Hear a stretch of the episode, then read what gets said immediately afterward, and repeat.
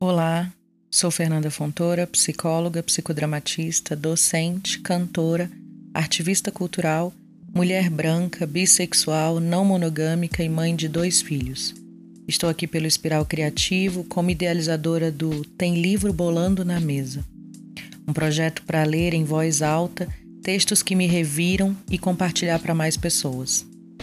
Os textos que me reviram aqui são aqueles que incidem na descolonização de mim e no confrontar a minha branquitude.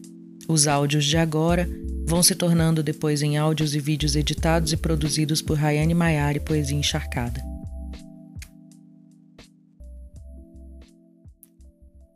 Grada Quilomba, Memórias da Plantação, Editora Cobogó, Capítulo 2 Quem pode falar? Falando do centro, descolonizando o conhecimento. Parte 3 Discursos marginais, dor, decepção e raiva. Obviamente, falar sobre essas posições marginais evoca dor, decepção e raiva. Elas são lembretes dos lugares onde mal podemos entrar, dos lugares nos quais dificilmente chegamos ou não podemos ficar. Hooks, 1990, página 148. Tal realidade deve ser falada e teorizada. Deve ter um lugar dentro do discurso, porque não estamos lidando aqui com informação privada. Tal informação aparentemente privada não é de modo algum privada. Não são histórias pessoais ou reclamações íntimas, mas sim relatos de racismo. Tais experiências revelam a inadequação do academicismo dominante em relacionar-se não apenas com sujeitos marginalizados, mas também com nossas experiências, discursos e teorizações.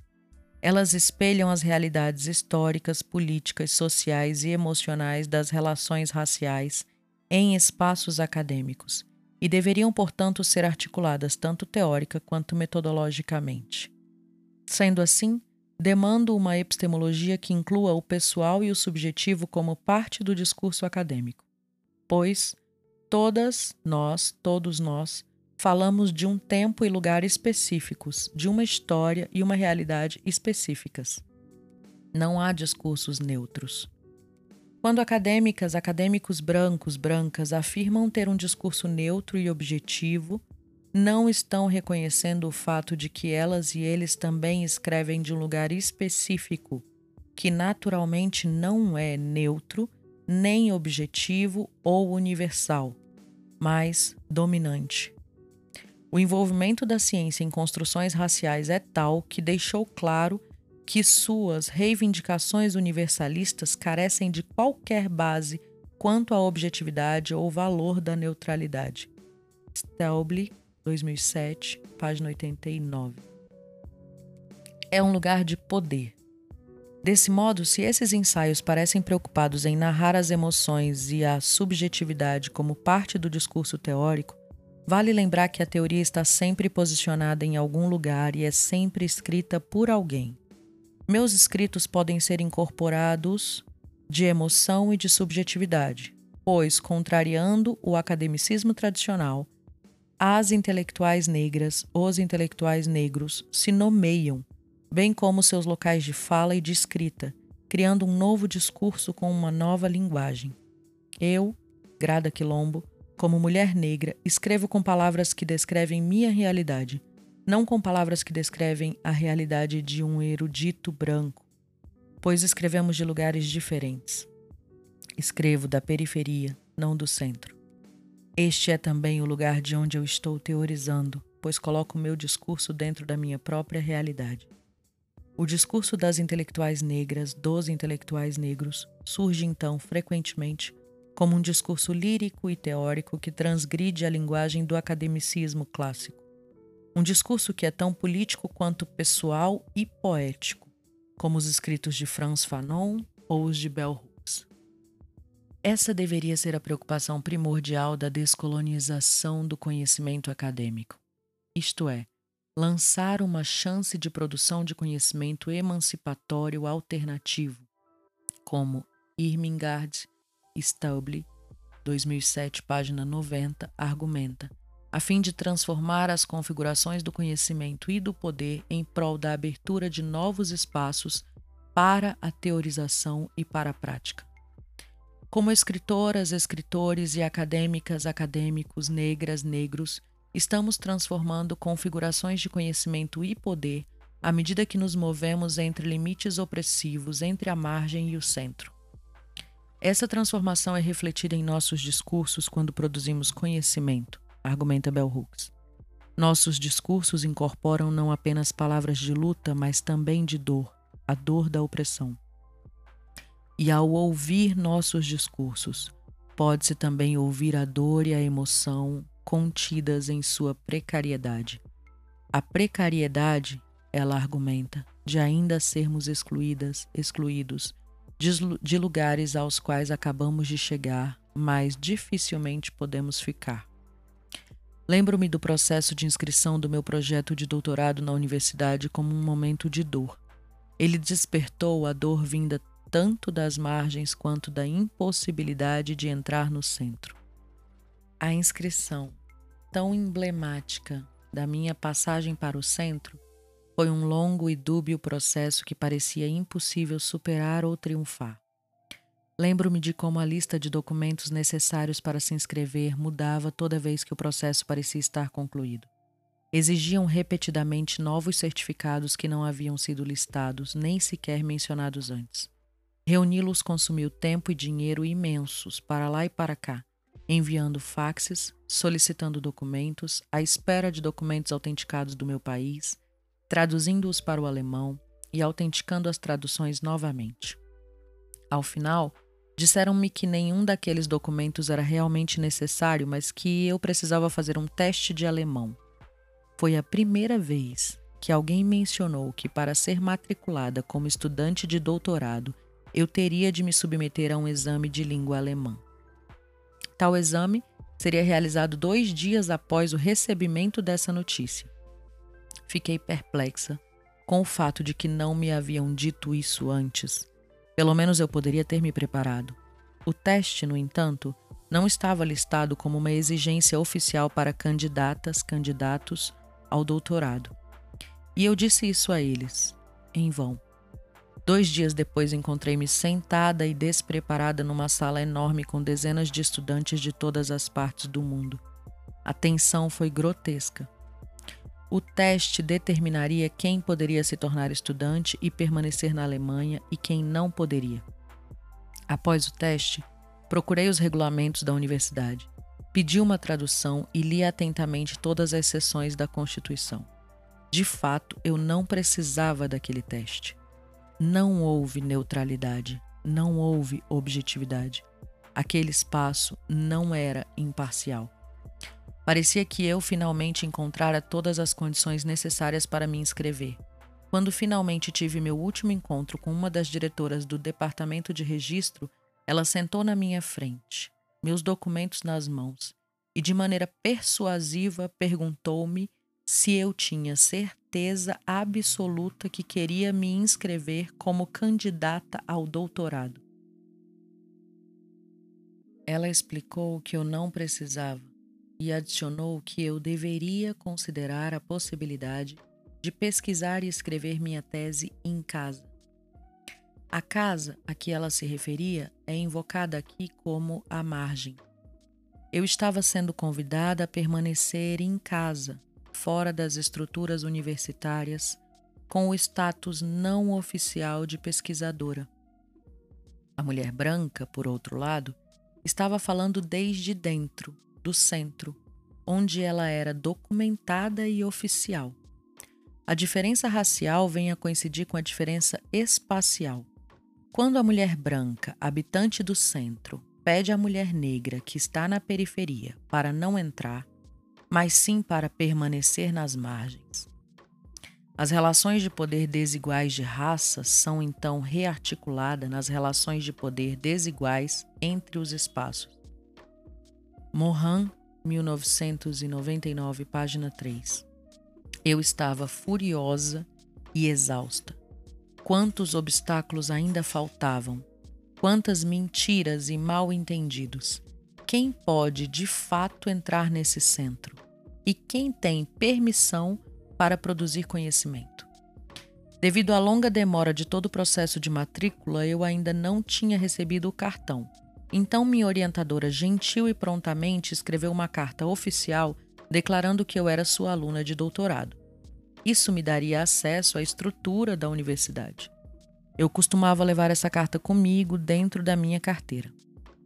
A primeira vez que visitei a biblioteca de psicologia da Universidade Livre de Berlim, logo na entrada, quando eu estava passando, fui chamada de repente por uma funcionária branca, que disse em voz alta: Você não é daqui, é? A biblioteca é apenas para estudantes universitárias, universitários. Perplexa, parei. No meio de dezenas de pessoas brancas circulando dentro daquele enorme recinto, eu fui a única parada e verificada na entrada como ela poderia saber se eu era de lá ou de outro lugar? Ao dizer só para estudantes universitárias, universitários, a funcionária da biblioteca estava me informando que o meu corpo não foi lido como um corpo acadêmico. As estudantes, os estudantes, universitárias, universitários, a quem ela estava se referindo eram as outras, os outros, brancas, brancos, na biblioteca. Nos seus olhos, elas e eles eram lidos como corpos acadêmicos, corpos no lugar, em casa, como mencionado anteriormente. Eu respondi mostrando-lhe a carta que, como um passaporte, faria de mim um corpo no lugar. O papel permitiria que eu entrasse em um espaço que minha pele não permitia ou não tinha permissão para entrar. Aqui, a negritude vem coincidir não apenas com o fora, mas também com a imobilidade. Estou imobilizada porque, como mulher negra, sou vista como fora do lugar. A capacidade que os corpos brancos têm de se mover livremente naquele recinto resulta do fato de eles estarem sempre no lugar, na não marcação da branquitude. Armed 2000 a negritude, por outro lado, é significada pela marcação. Eu sou marcada como diferente e incompetente. Diferente, você não é daqui. Incompetente, somente para estudantes universitárias universitários. E assim, imobilizada. Você tem certeza de que quer se registrar como aluna do doutorado? Descolonizando o conhecimento. Escrever sobre o próprio corpo e explorar os significados do corpo pode, obviamente, ser visto como um ato de narcisismo ou de essencialismo, escreve Feile Inquieto Simons, 1997. Ela conclui, contudo, que essa é uma estratégia importante usada por mulheres africanas e afrodiaspóricas para desconstruir sua posição dentro da academia. Os episódios anteriores examinam não apenas a relação problemática entre a academia e a negritude, mas também a relação entre nós e a teoria social que proporciona nossas experiências incorporadas. Como Gayatri Spivak, 1993, página 3, explica em seu ensaio Marginality in the Teaching Machine, N. da T, marginalidade na máquina de ensino, até o momento sem tradução em português.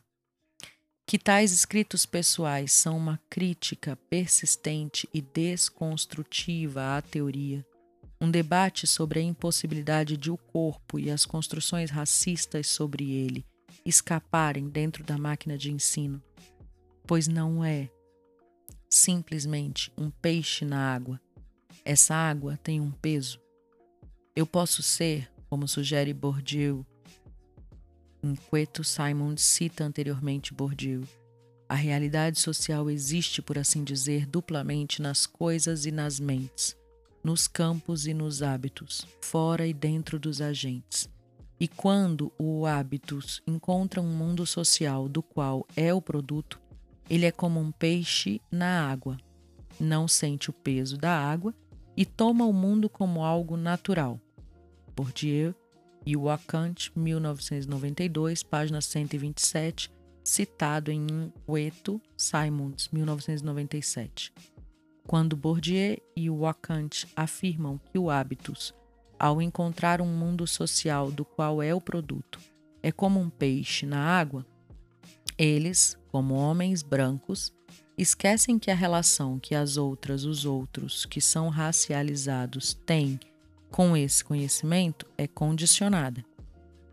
E, portanto, estão de fato em discordância com o mundo social do qual se é um produto, pois este mundo é branco. Essa água tem peso. Eu não posso ser, como sugere Bourdieu, um peixe na água que não sente o peso da água e toma o mundo sobre si mesmo como natural. O mundo que habito como acadêmica é um mundo branco. Discursos acadêmicos sobre o social construíram a negritude como a outra, o outro, inferior, de modo que, mesmo ao ser nomeada, a negritude contém um problema de relacionalidade com a branquitude. Neste mundo branco, eu sou um peixe de água doce nadando na água do mar. Eu sinto o peso da água no meu corpo. Inquieto Simons, 1997, página 226, 7. Eu também sinto o peso dessa água. Durante o processo de matrícula, considerei diversas vezes deixar a Alemanha ou desistir do meu projeto de tese como alguns colegas e algumas colegas negras fizeram na época. Éramos um grupo de jovens intelectuais e escritoras, escritores, negras, negros, imigrantes. Eu fui a única que permaneceu, mas também a única que possuía um passaporte europeu. Eu tinha o privilégio da cidadania portuguesa. Essa situação paradoxal descreve a dinâmica entre raça e espaço relatada acima. Eu tenho de sair do país para fazer trabalhos acadêmicos? Ou eu poderia ficar no país, mas fora da academia? Eu conseguiria administrar minha permanência no país e dentro da academia? E quanto ser eu, Grada Quilombo, uma das poucas intelectuais negras dentro dessa maquinaria branca, me custaria emocionalmente? Essas perguntas giravam constantemente na minha mente. Alguns anos mais tarde, eu ainda era a única estudante negra no meu colóquio e depois a única docente negra no meu departamento e uma das poucas em toda a instituição. Não posso ignorar quão difícil é para nossos corpos escaparem às construções racistas sobre eles dentro da academia. Quando frequentava a universidade, lembro-me de ser a única aluna negra no departamento de psicologia por cinco anos. Entre outras coisas, aprendi sobre a patologia do sujeito negro e também que o racismo não existe. Na escola, lembro de crianças brancas sentadas na frente da sala de aula, enquanto as crianças negras se sentavam atrás. De nós, dos fundos da sala, era exigido que escrevêssemos com as mesmas palavras das crianças da frente, porque somos todos iguais, dizia a professora. Nos pediam para ler sobre a época dos descobrimentos portugueses, embora não nos lembrássemos de termos sido descobertas, descobertos. Pediam que escrevêssemos sobre o grande legado da colonização, embora só pudéssemos lembrar do roubo e da humilhação. E nos pediam que não perguntássemos sobre nossos heróis e heroínas de África, porque elas, eles, eram terroristas e rebeldes. Que ótima maneira de colonizar, isto é, ensinar colonizadas, colonizados a falar e escrever a partir da perspectiva do colonizador. Mas, sabendo que grupos oprimidos são frequentemente colocados na posição de ser ouvidos somente se enquadrarmos nossas ideias na linguagem que é familiar e confortável para um grupo dominante, Collins 2000 eu não posso escapar da pergunta final. Como eu, Grada Quilombo, uma mulher negra, deveria escrever dentro desta arena? Patrícia Hill Collins argumenta que a exigência de que a oprimida ou oprimido seja obrigada, obrigado a prover um discurso confortável muitas vezes muda o significado do nosso ideal e trabalha para elevar as ideias dos grupos dominantes. Assim, o conforto aparece como uma forma de regulação dos discursos marginalizados. Um bom exemplo de como o conhecimento pode ser regulado é descrito em Outlaw Culture, de Bell Hooks, 1994. Hooks relata como o governo canadense impediu a publicação no Canadá de seu livro anterior, Black Looks, Race and Representation, de 1992, alegando que o mesmo era literatura de ódio e encorajava o ódio racial. Após inúmeros protestos, o governo, por fim, lançou o livro, sugerindo que teria havido um mal-entendido. O que fica a partir desse exemplo é a mensagem de que as autoridades fazem o monitoramento e estão prontas para censurar os discursos das oprimidas, dos oprimidos. Para quem devo escrever e como devo escrever? Devo escrever contra ou por alguma coisa? Às vezes, escrever se transforma em medo. Temo escrever, pois mal sei se as palavras que estou usando são minha salvação ou minha desonra. Parece que tudo ao meu redor era e ainda é colonialismo. Tínhamos médicos, professores, estadistas, sim, mas em todos esses casos, algo de insólito persistia. Nós temos um professor de história senegalês. Ele é muito inteligente. Nosso médico é um negro, ele é muito cordial. Era o professor negro, o médico negro. Eu, que começava a fraquejar, tremia ao menor alarme. Sabia, por exemplo, que se um médico negro cometesse um erro, era o seu fim e o dos outros que o seguiriam. Na verdade, o que se pode esperar de um médico negro? Desde que tudo corresse bem, punham-no nas nuvens. Mas atenção, nada de enganos, de forma alguma.